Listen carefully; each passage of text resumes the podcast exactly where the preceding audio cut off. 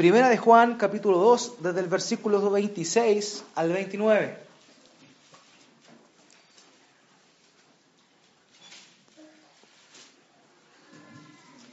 Primera de Juan, capítulo 2, versos 26 al 29. ¿Lo tienen?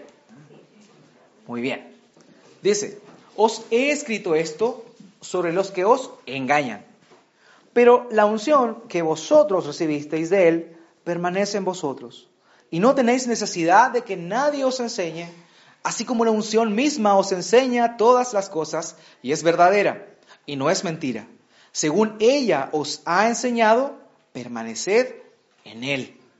Y ahora, hijitos, permaneced en Él, para que cuando se manifieste tengamos confianza, para que en su venida no nos alejamos de Él avergonzados.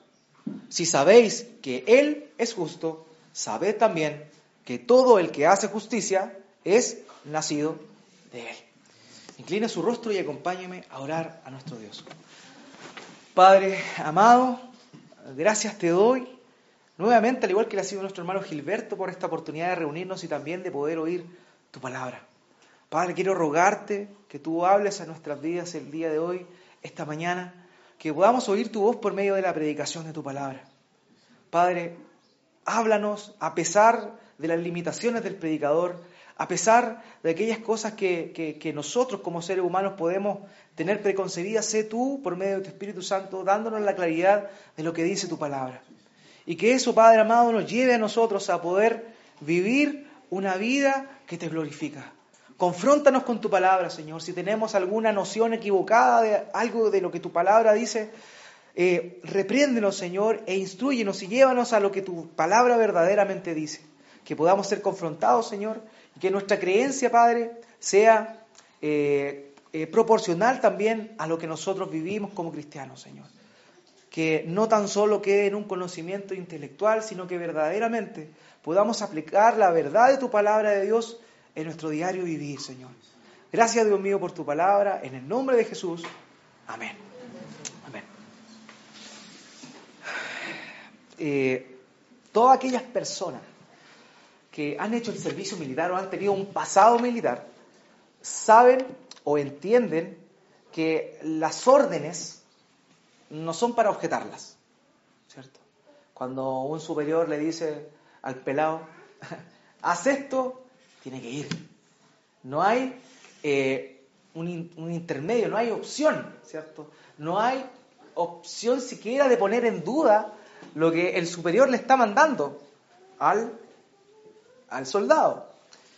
Eh, pero para aquellos que no tuvimos una instrucción militar, es difícil poder entender esto y muchas veces eh, nos cuesta sujetarnos o obedecer órdenes.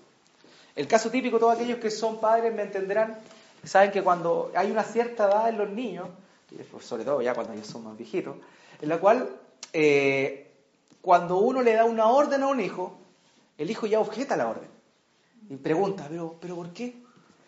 ya no existe el, hazlo, haz esto. Retira la mesa. Vamos a lo práctico. Retira la mesa. ¿Pero por qué? ¿Cierto? Esa es nuestra respuesta habitual y la que nosotros vemos en nuestros hijos. Porque en nosotros está el entender razones para poder realizar alguna acción. ¿Ya? Y, y, es por eso que necesitamos muchas oportunidades, razones para poder hacer cosas. Es propio de nuestra naturaleza. Y en este pasaje en particular, lo que Juan está haciendo es dar dos buenas razones por las cuales obedecer a lo que él está diciendo, lo que él está enseñando.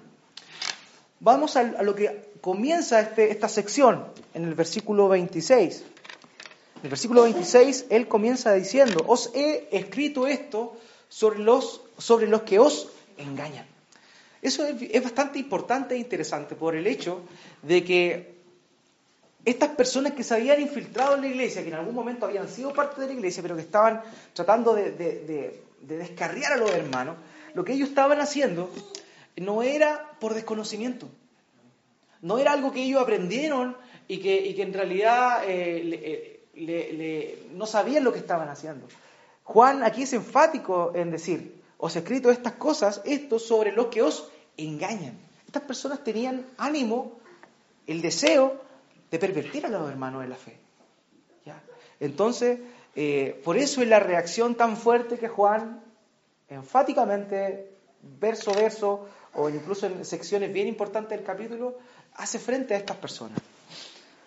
Entonces, ellos, estas personas tenían el deseo claro de engañar. Ellos querían engañar a la gente. Pero aquí empieza a dar las razones por las cuales ellos, la iglesia y también el día de hoy nosotros tenemos que mantenernos firmes en Cristo y permanecer en Él. Continuemos al versículo 27, dice, pero la unción que vosotros recibisteis de Él permanece en vosotros y no tenéis necesidad de que nadie os engañe. La primera razón por la cual nosotros los cristianos debemos mantenernos unidos a Dios es por lo que nosotros hemos recibido de parte de Dios. Y eso que nosotros hemos recibido es la unción, ¿cierto? Que recibisteis. ¿Ya? La unción que recibisteis. Ahora, importantísimo es notar que dentro de esto que Pablo, o sea, perdón, Juan está diciendo, hay tres cosas importantes. Lo primero es que todos los creyentes han recibido esta unción. Fijémonos en el texto, dice, pero la unción que vosotros recibisteis. La unción que vosotros, en plural. Es decir, ellos habían recibido esta unción. Por eso no hay otra unción. No hay una unción especial. No hay ungidos. ¿ya? No es que un pastor determinado que se autodenomine apóstol sea un ungido de Dios. No. Aquí Juan, siendo apóstol de Jesucristo, le está diciendo, pero la unción que vosotros recibisteis. ¿ya? Todos los cristianos tienen esta unción. Ahora la pregunta es, y lo vimos también con Gilberto hace un par de semanas atrás, ¿a qué corresponde esta unción? ¿Qué es la unción? Y entendemos, ¿cierto?, que esta unción es el sello del Espíritu Santo en la vida del creyente. Ese es el distintivo. Todos nosotros somos ungidos de Dios. Todos nosotros tenemos esta, esta figura, eh, porque la palabra unción es la que se empleaba para la consagración de un sacerdote, al oficio de sacerdote antes de que ellos comenzaran a oficiar su rol de sacerdote, ellos eran ungidos por el sumo sacerdote para oficiar. De la misma forma, la Biblia dice que nosotros los creyentes somos reyes y sacerdotes, por ende también hemos sido ungidos por Dios por la obra del Espíritu Santo en nosotros y cada uno de nosotros tiene la unción del Santo. No hay ungidos especiales, no yo por ser pastor tengo una unción especial y distinta a lo que ustedes tienen. Tengo un llamado distinto, tengo dones distintos, pero no tengo una unción distinta. No estoy en otro nivel que el, cada uno de ustedes. Entonces, eso es importante. Todos los cristianos han recibido la unción. Por favor, acompáñeme a Efesios capítulo 1, versículo 13.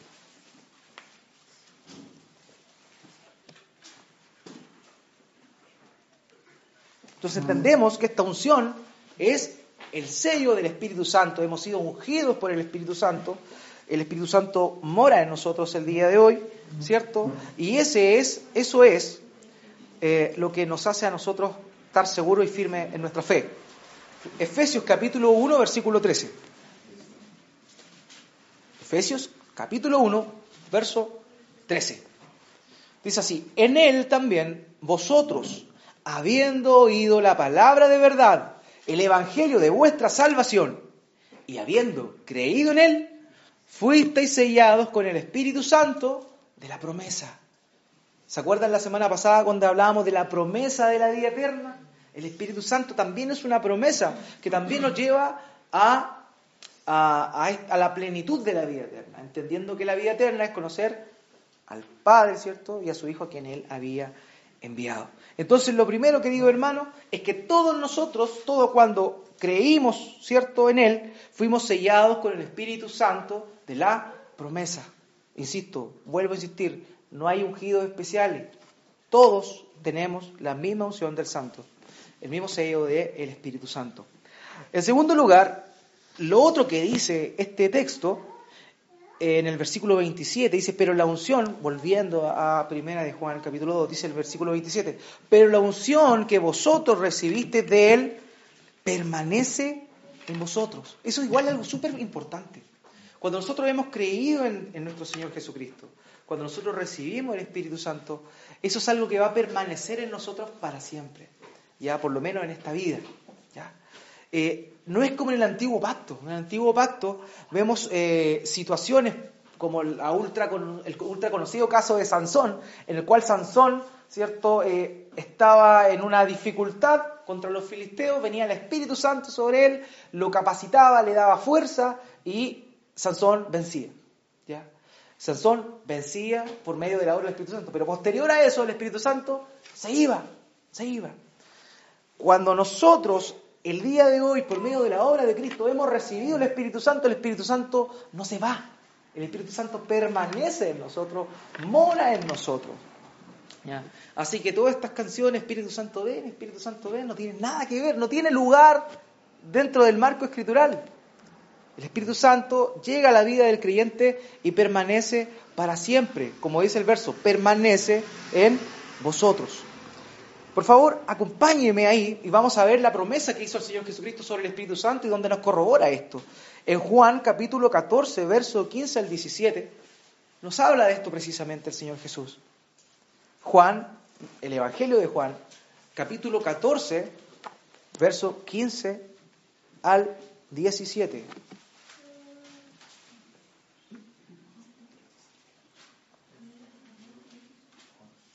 Juan capítulo 14, verso 15 al 17. Dice así, si me amáis, guardad mis mandamientos. Y yo rogaré al Padre y os dará otro consolador para que esté con vosotros para siempre. El Espíritu de verdad, el cual el mundo no puede recibir porque no le ve ni le conoce, pero vosotros le conocéis porque mora con vosotros y estará en vosotros. Fíjense en la promesa. Rogaré al Padre, le dará otro consolador para que esté con vosotros para siempre. El Espíritu Santo no se va de nosotros. No tenemos que pedirle al Espíritu Santo que venga esta mañana a este lugar. No, porque el Espíritu Santo mora en el creyente, mora en el cristiano. Y por otro lado, termina ese versículo 17 diciendo, porque mora con vosotros y estará. Recordemos que aquí la obra del Señor Jesucristo todavía no había sido consumada, por eso habla en plural, estará. Y el día de hoy, estando la obra de Cristo consumada, está con nosotros. El Espíritu Santo es parte activa de nosotros, ¿cierto? Muy bien, eso es lo segundo. Lo primero entonces era que el Espíritu Santo lo tienen todos los creyentes, ¿cierto? Lo segundo es que este Espíritu Santo, el Espíritu Santo permanece para siempre en la vida de nosotros, los creyentes. Y en tercer lugar, lo que nos dice el pasaje, y algo bastante controversial para algunos, dice, el texto. Eh, pero la unción que vosotros recibiste de Él permanece en vosotros, y aquí viene, no tenéis necesidad de que nadie os enseñe.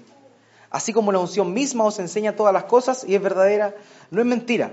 Según ella os ha enseñado, permanecer en Él.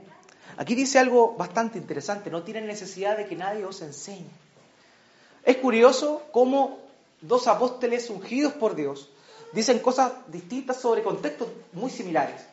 Por ejemplo, vemos en, en, 1 Corintios capítulo 12, cuando está hablando eh, de, las profecías, ¿cierto? Que, en aquel entonces se veían en la iglesia, Pablo regula eso y él dice que cuando alguien diga una profecía, los demás estén juzgando lo que está diciendo, ¿cierto? Juzguen, dice. Pero aquí, eh, ante una situación muy similar en la cual habían personas que estaban diciendo cosas contrarias a lo que la palabra de Dios dice. Juan dice, ustedes estén tranquilos porque ustedes tienen el sello del Espíritu Santo y no es necesario que nadie les enseñe otra cosa, porque el mismo Espíritu Santo es el que les va a enseñar. Entonces aquí es donde muchos hermanos lamentablemente han tomado una, mala decisión eh, frente a lo que significa este pasaje. Algunos han dicho, en realidad entonces no necesitamos escudriñar la Escritura, porque el Espíritu Santo nos va a enseñar. ¿Cierto? Y ahí donde lamentablemente muchos han eh, avalado la ignorancia escritural. Han dejado de lado la palabra de Dios porque dicen, en realidad si yo tengo el Espíritu Santo, lo que yo entienda es lo que es, porque el Espíritu Santo me está enseñando lo que significa el texto. Pero ahí, este pasaje en particular no está diciendo eso. No está diciendo que, eh, que lo, demás, eh, la palabra de Dios nosotros la menospreciemos, porque entendamos bien que en este tiempo la palabra de Dios en particular el Nuevo Testamento no estaba, eh, no existía, no existía. Juan recién estaba escribiendo su primera epístola. ¿ya? Los apóstoles, Juan todavía estaba vivo, por ende la época apostólica aún no terminaba. Entonces la, la, escritura como tal no estaba compilada de manera completa. Entonces Juan nos está diciendo que eh, la escritura, que confiemos en el Espíritu Santo y no en la palabra de Dios, sino que está diciendo acá que confíen en lo que el Espíritu Santo, porque lo que el Espíritu Santo dice es la palabra de Dios. Vamos a ver eh, eso también en un pasaje más adelante. Ahora bien, cuando nosotros, eh, o muchas personas en particular, o incluso uno en oportunidad, cuando recién comenzó en la fe, pensaba que el Espíritu Santo era como una fuerza, ¿cierto? Es como un poder. Porque vemos pasajes que dice, y, recibiré poder cuando venga sobre nosotros el Espíritu Santo, ¿cierto? Es la promesa que el Señor Jesucristo le hace a sus discípulos. Pero normalmente nosotros podemos pensar en un comienzo que el Espíritu Santo es un poder. Para otros que son más infantiles es una palomita. ¿Cierto? en la figura del bautismo viene el Espíritu Santo en forma de paloma y para muchos el Espíritu Santo es una paloma. Pero en realidad, querido hermano, el Espíritu Santo es Dios. El Espíritu Santo es una persona, no es una fuerza. El Espíritu Santo no es una, un, eh, eh, un ser espiritual místico, sino que es una persona. Y es ahí importante que nosotros entendamos esto, porque hay muchas personas que, dicen eh, ser, tener una relación particular con el Espíritu Santo, dejando de lado a Cristo, dejando de lado al Padre, porque ellos dicen, hoy en realidad Jesús dijo que se iba a ir e iba a enviar el Espíritu Santo, entonces mi relación ya no es con Jesús, mi relación es con el Espíritu Santo que le envió. Así que le oran al Espíritu Santo, le piden al Espíritu Santo. hay un libro de Benny que se llama Mi amigo el Espíritu Santo, o Buenos días Espíritu Santo. Entonces, porque ellos dicen tener una relación particular con este ser místico que es el Espíritu Santo. Pero hermanos queridos, el Espíritu Santo no es algo místico. El Espíritu Santo es la tercera persona de la Trinidad. Eso es el Espíritu Santo, la tercera persona de la Trinidad. Y lo que Él habla, Él no viene a mostrarnos nuevas revelaciones. Y eso es importante, por eso dice que el Espíritu, la unción, ¿cierto?, lo lleva a permanecer en Él. Eso es lo que está diciendo el pasaje. El Espíritu Santo no viene a hablar de sí. El Espíritu Santo no busca gloria. El Espíritu Santo cumple un solo propósito y ese propósito es glorificar a Cristo. Por favor, acompáñenme a Juan capítulo 16.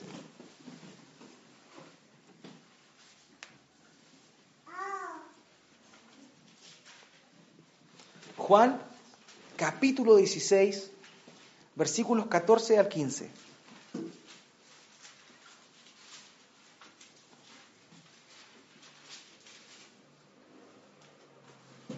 Señor Jesús está diciendo y explicando a sus discípulos y continúa argumentando, Él me glorificará, hablando del Espíritu Santo, porque tomará de lo mío y os lo hará saber. Todo lo que tiene el Padre es mío. Por eso dije que tomará de lo mío y os lo hará saber. El Espíritu Santo no corre por cuenta propia. ¿ya? Él no habla de sí mismo. Él habla de Cristo. Y es por eso que, es importante que nosotros siempre tengamos clara esto, esta, este rol del Espíritu Santo. Él no viene a glorificarse así, sino que viene a testificar de Cristo. Tomará de lo mío y lo hará saber. Él le recordará todas las palabras que yo dije también. Le dice eso a sus discípulos. Eh, en el 26 del 14, lo, leímos un rato, dice, él, él os enseñará todas las cosas y os recordará todo lo que yo os he dicho. Ese es el rol del Espíritu Santo, recordar lo que Cristo dijo. Por eso es que, analizando todo esto, teniendo toda esta información, nosotros podemos concluir que Juan nos está refiriendo, nos está refiriendo al hecho de que a menospreciar la palabra y a lo que el Espíritu sienta por dentro del Espíritu Santo significa algo, sino que en realidad está diciendo confíen en el Espíritu Santo porque el Espíritu Santo ¿qué va a hacer? los va a llevar y les va a enseñar de quién? De Cristo. ¿Y cuál era el problema de la iglesia en aquel entonces? Estas personas estaban alterando, ¿cierto? Eh, deformando la identidad de nuestro Señor Jesucristo. Entonces, a eso se refiere el pasaje. ¿ya? El Espíritu Santo nos va a enseñar. Nosotros no, no tenemos necesidad de que alguien nos enseñe algo nuevo. ¿ya? Por eso, constantemente Juan en su epístola está diciendo, lo que ustedes oyeron en el principio, lo que escucharon en el principio, lo que escucharon en el principio era el mensaje apostólico. El mensaje apostólico. Entonces, esta necesidad de que nadie les enseñe algo nuevo está llevando a los hermanos a tener confianza en el Espíritu Santo que los ha sellado. ¿ya? Y eso también es lo que nosotros tenemos que tener certeza.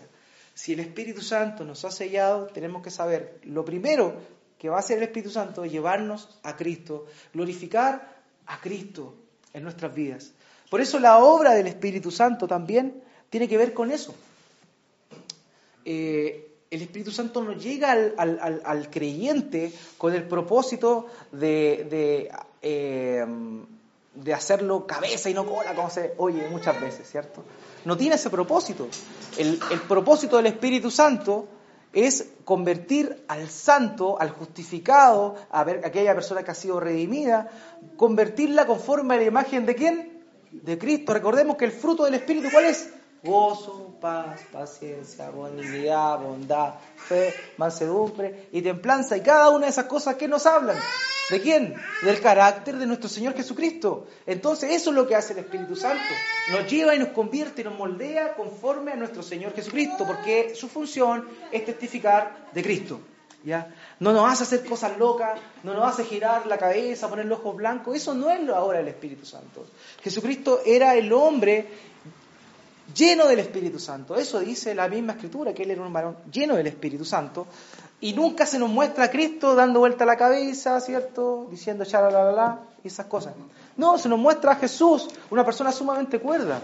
Entonces, por eso no debemos confundir, hermanos queridos, eso, no debemos confundir eso. La obra del Espíritu Santo lleva a la gente a su juicio cabal, ¿cierto? A la prudencia, al orden y también al amor, gozo, paz, paciencia, que muestra y nos refleja el carácter del Señor Jesucristo en nuestras vidas.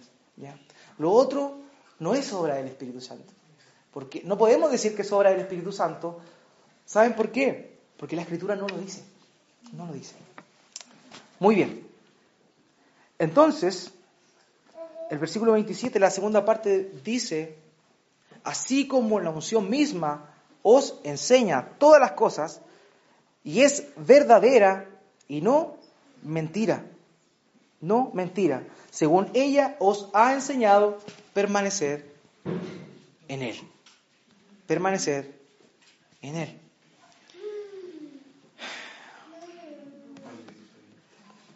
Sí, exactamente.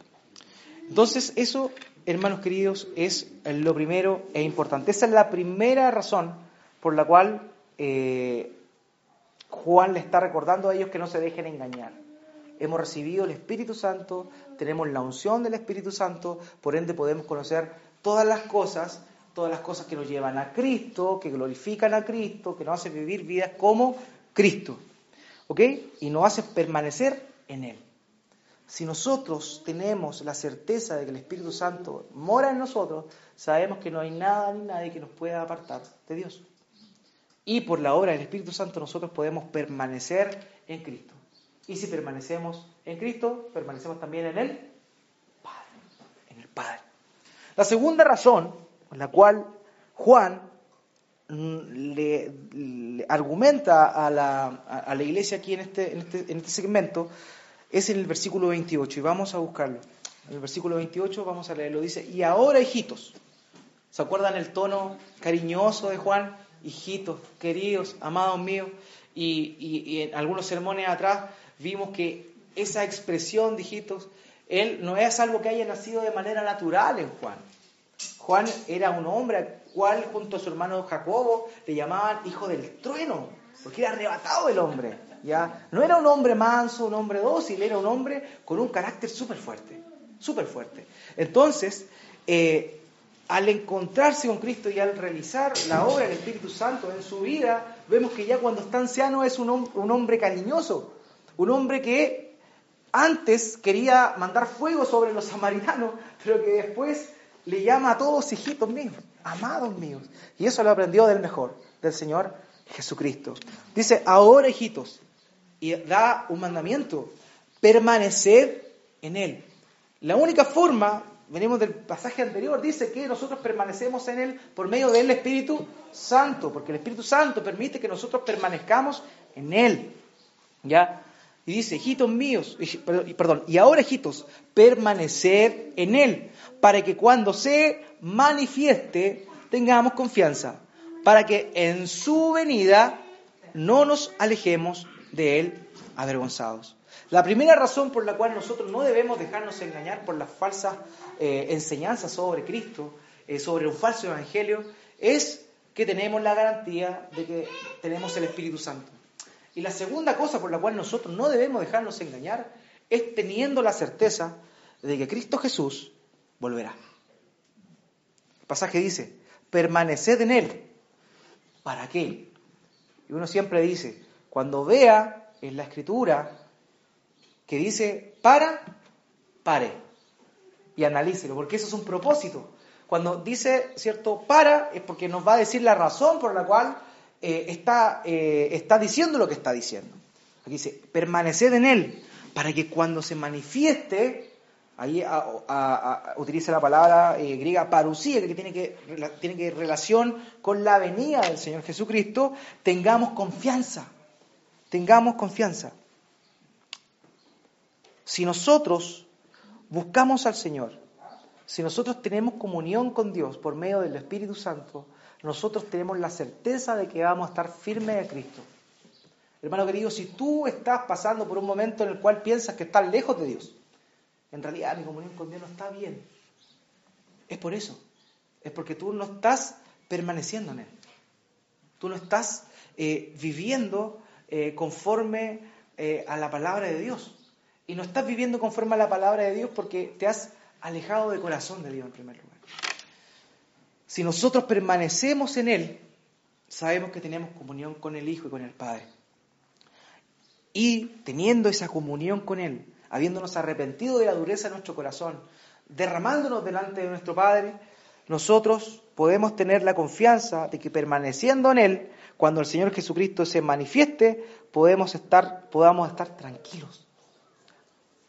Mucha gente vive con el temor a la venida del Señor, ¿cierto? Muchas personas dicen, eh, eh, no sé, cuando escuchan una, interpretación un poco apocalíptica de la escritura, le da temor, porque dicen, ah, las cosas que van a venir y empiezan un poco a, pasarse películas sobre esas cosas y tienen miedo a la venida de Cristo. ¿Por qué? Porque su conciencia le recuerda que están haciendo algo malo. Pero nosotros, hermanos queridos, ¿cómo estamos con eso? ¿Estamos dichosos y contentos y anhelantes y expectantes de la venida del Señor, decimos junto con Pablo Maranata, decimos junto con Juan, y la esposa y el Espíritu dicen, ven Señor Jesús, como termina el capítulo 22 de Apocalipsis, ¿es esa nuestra esperanza? Nosotros deseamos que el Señor Jesucristo venga, deseamos que, eh, eh, finalmente eh, poder tener este encuentro con el Señor Jesús ya sea por medio de la muerte o bien que, Él venga en su segunda venida? ¿Cómo estamos con eso? ¿Cómo estamos con eso? ¿Tenemos miedo? ¿Tenemos tranquilidad, certeza? Querido hermano, si nosotros estamos en Cristo, nosotros estamos seguros y vamos a poder estar confiados ante Dios cuando Jesucristo venga, si es que estamos vivos, si es que estamos vivos. Y esa confianza eh, incluso la palabra eh, en el idioma original, confianza, tiene que ver con eh, hablar libremente. Cuando yo estoy confiado porque estoy en Cristo, yo estoy tranquilo en eso, yo anhelo que el Señor regrese y anhelo encontrarme con el Señor. Eso es un sello también distintivo del cristiano, de aquel que está bajo los pies de Cristo siempre, que constantemente toma, toma de la cruz, ¿cierto? Se esconde, se refugia en la cruz de Cristo y sabe que su justicia está ahí. Y eso es importantísimo, queridos hermanos. Si nosotros estamos en Cristo, si nosotros tenemos comunión con Dios por medio del Espíritu Santo, sabemos que podemos tener una confianza maravillosa para que cuando si que el Señor Jesucristo viene hoy, el día de hoy o mil años más, no lo sabemos, cuando el Señor Jesucristo se manifieste, nosotros podamos tener tranquilidad. ¿Por qué? Porque sabemos también que vamos a tener que dar cuentas a Dios. ¿Cierto? En el contexto de la, de la enseñanza Pablo en Primera de Corintios, eh, empieza a hablar, eh, a, reprender un poco a la iglesia, porque ellos estaban tomando partido de ciertos hermanos, decían, no, yo soy de, Pablo, yo soy de, de, Cefas, de Pedro, yo soy de Apolo, decían algunos. Y, Pablo dice, oye, tranquilo, ¿acaso alguno de ellos murió por ustedes? No, Cristo Jesús murió por ustedes. Entonces ustedes no sean partidistas, ¿ya? Sean cristianos, sean cristianos. Pero, y ahí empieza, hace la, la, advertencia sobre aquellos que enseñaban, y decían, pero mire cada cual cómo construye, empieza a hablar en esa sección sobre la enseñanza que ellos eh, que, que los maestros estaban realizando. Y dice, mire cada cual cómo construye, porque todos compareceremos ante el tribunal de Cristo y daremos cuenta de nuestras obras. Y esa obra que él está hablando en ese contexto bastante particular tiene que ver con la enseñanza que ellos estaban dando. ¿ya? Pero no tan solo vamos a dar cuenta de lo que enseñamos, sino también de lo que vivimos, de lo que vivimos. Y eso es importante, eso es súper importante. Tenemos que saber que vamos a dar cuenta de eso. El versículo 29 dice así, perdón, 28 termina diciendo, para que en su venida no nos alejemos de él avergonzados. Aquí no está hablando de que la persona va a perder su salvación, que el cristiano va a perder su salvación. No está hablando en ninguna manera de aquello, sino que está hablando de la condición en la cual vamos a estar cuando, si que el Señor viene, ¿cierto? O viene nuestro propio encuentro personal por medio de la muerte con el Señor Jesús. Entonces, ¿Cómo estamos el día de hoy? ¿Nos vamos a, vamos a alejar avergonzados ante la presencia de Dios? ¿Vamos a estar en esa condición? ¿O vamos a estar gozosos y tranquilos porque estamos en Él, permanecemos en Él? Meditémoslo, analicemos nuestro corazón. ¿Por qué? Versículo 29. Si sabéis que Él es justo, sabed también que todo el que hace justicia es nacido de Él. Todo el que hace justicia es nacido de Él. Lo hemos dicho hasta el cansancio.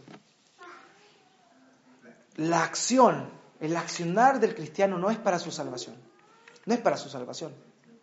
No hay nada que yo pueda hacer, que tú puedas hacer para ser salvado. Pero sí hay algo, que si tú has nacido de nuevo, tú estás cambiando. Si tú has nacido de nuevo, hay algo en ti que ya no es igual y que día a día, por medio de la comunión y la obra del Espíritu Santo, empieza a cambiar en ti. Y ahora empiezas a actuar como la oración de mi hermano Gilberto citaba, ¿cierto? El pasaje de, Juan también, que todo aquel que permanece dice que tiene que andar como él anduvo anduvo. Nosotros como cristianos, si somos cristianos, si somos pequeños cristos, vamos a andar como Él anduvo. Pero no vamos a andar para alcanzar su gracia, para alcanzar su atención, sino como fruto de que efectivamente hemos nacido de nuevo. Hermanos, si nosotros permanecemos en Cristo, nosotros vamos a actuar conforme a lo que Dios quiere que actuemos. Por eso es importante siempre hablar de estas cosas. Hay mandamientos que Dios nos ha dado como cristianos, ¿cierto? Pero esos mandamientos nacen de la premisa de que nosotros hemos nacido de nuevo por la obra de Cristo Jesús. Porque si nosotros hablamos solamente de aquellas cosas que nosotros tenemos que hacer, es legalismo. Haz esto, el cristiano tiene que hacer esto, el cristiano tiene que hacer esto otro. Si nosotros hablamos de eso sin la cruz de Cristo, eso es ley, eso es legalismo. Y nosotros no estamos llamados a predicar el legalismo, nosotros estamos llamados a predicar el Evangelio, porque el Evangelio transforma. Por medio de la obra de Cristo el día de hoy yo ya soy libre de mi condición pecaminosa, ya puedo vencer al pecado, puedo resistir al diablo, cosa que antes no podía hacer, y por causa de la obra de Cristo el día de hoy yo puedo hacer lo que Dios me pide. Pero antes yo no podía hacer eso. Entonces, nunca olvidemos, tenemos que hacer cosas como cristianos. Sí, tenemos que hacer cosas como cristianos. Pero esas cosas son en, agradecimiento y por medio de la obra que Jesucristo realizó en nosotros. ¿ya? No podemos nunca apartar esa cosa. Yo hago ahora el bien, yo ahora puedo cumplir los diez mandamientos y, y las ordenanzas que Dios dio, no porque yo sea bacán ahora, sino porque Cristo murió por mí y me justificó y me selló con su Espíritu Santo y por medio de la obra de su Espíritu Santo el día de hoy yo puedo cumplir la voluntad de Dios. Por eso Cristo es siempre el centro de esto, querido hermano. No es lo que yo hago. A veces resumimos el cristianismo en lo que yo voy a hacer. Pero no es lo que yo voy a hacer. Es lo que Cristo hizo y por eso yo lo voy a hacer. Y eso es fundamental para nosotros. Porque si no nos convertimos en un testigo de Jehová, hermano, ¿qué te digo? Y a veces es triste ver que en, en púlpitos cristianos, iglesias cristianas que predican la palabra de Dios, uno escucha sus sermones y no es muy distinto al que dice un anciano de los de Jehová. Porque los testigos de Jehová le dicen, las mujeres tienen que portarse bien, tienen que vestirse decorosamente, los hombres tienen que trabajar, los hombres tienen que hacer esto y tienen que con su vida demostrar que Dios está en ustedes. Eso es lo que dice un testigo de Jehová. Es lo mismo que muchas veces escuchamos en la iglesia. Y está bien. El punto es que si nosotros lo que tenemos que hacer lo separamos del Evangelio de nuestro Señor Jesucristo, nosotros estamos cayendo en ley, estamos cayendo en legalismo. Y eso es lo que nosotros no tenemos que caer nunca. El Espíritu Santo, ¿qué hace? Nos lleva a Cristo. Y como nos lleva a Cristo, ahora podemos hacer, actuar conforme a la voluntad de Dios. ¿Ya?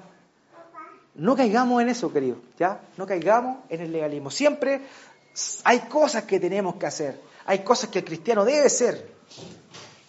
Porque su propia naturaleza de nacido de nuevo te va a decir eso.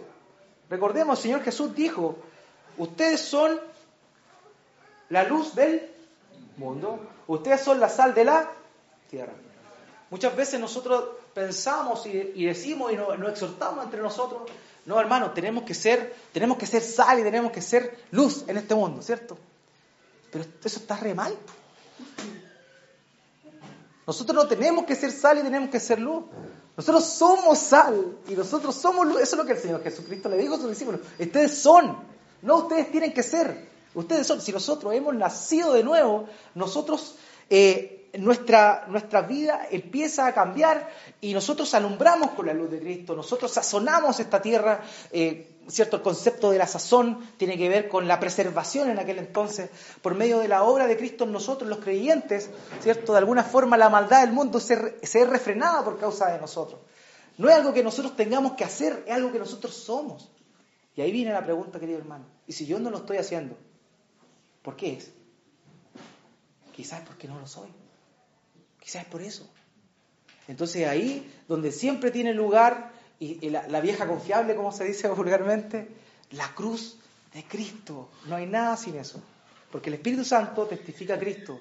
Y la otra razón por la cual nosotros no nos debemos dejar engañar es porque Cristo viene por segunda vez.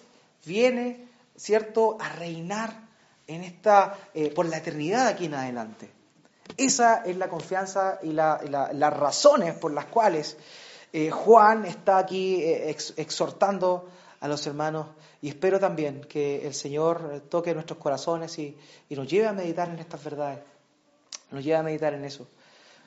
Eh, si estábamos equivocados, arrepintámonos delante de Dios. Si estamos viviendo vida equivocada, arrepintámonos delante de nuestro Señor Jesucristo. Volvamos a la cruz, tomemos de ella nuevamente y ahora en adelante, confiados en la obra de Jesús, eh, prosigamos hacia adelante, prosigamos a la meta, al blanco que está por delante. Oremos al Señor. Padre mío, gracias quiero darte por tu palabra. Gracias porque cada vez que tengo la bendición y la responsabilidad de compartirla, sé que el primer, el primer, la primera persona que está expuesta ante ella soy yo mismo, Señor. Gracias por confrontar mi vida por medio de tu palabra. Y gracias también, Padre, porque es ella la que a cada uno de nosotros que estamos presentes, a tus hijos, nos lleva, Dios mío, a, a, depender de ti, a confiar en ti. Señor amado, gracias por tu palabra. Permítenos vivir en ella. Permítenos permanecer en ti por medio de tu palabra, porque tu Espíritu Santo nos recuerda tu palabra.